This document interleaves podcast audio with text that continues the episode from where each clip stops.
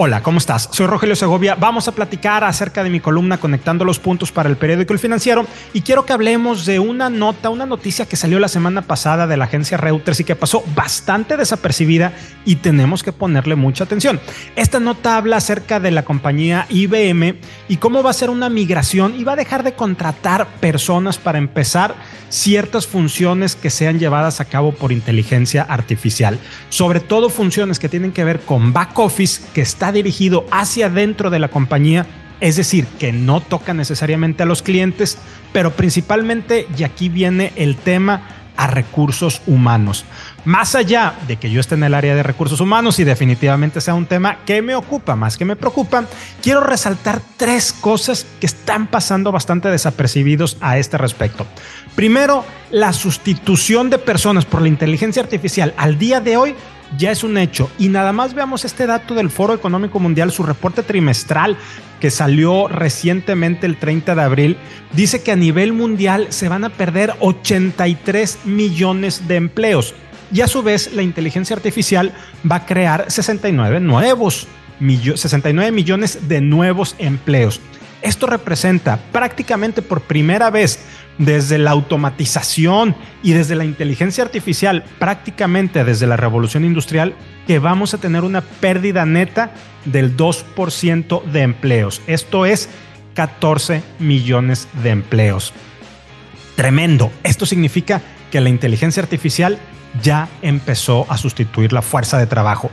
Segundo, recursos humanos está tendiendo a desaparecer. A ver, IBM, ¿qué es lo que nos está diciendo? La primera función que voy a automatizar y que voy a minimizar es recursos humanos. Es decir, recursos humanos no es estratégico y lo puede hacer la inteligencia artificial generativa y es muy repetitivo y probablemente, esto ya es de mi cosecha, está siendo bastante lento en sus procesos. Nada más tomemos como referencia los procesos de atracción y selección de talento, todos los sesgos que hay y todo el tiempo que se pierde por parte de la gente que se dedica a hacer estos procesos buscando el diamante perdido. La inteligencia artificial lo va a hacer mucho más sencillo.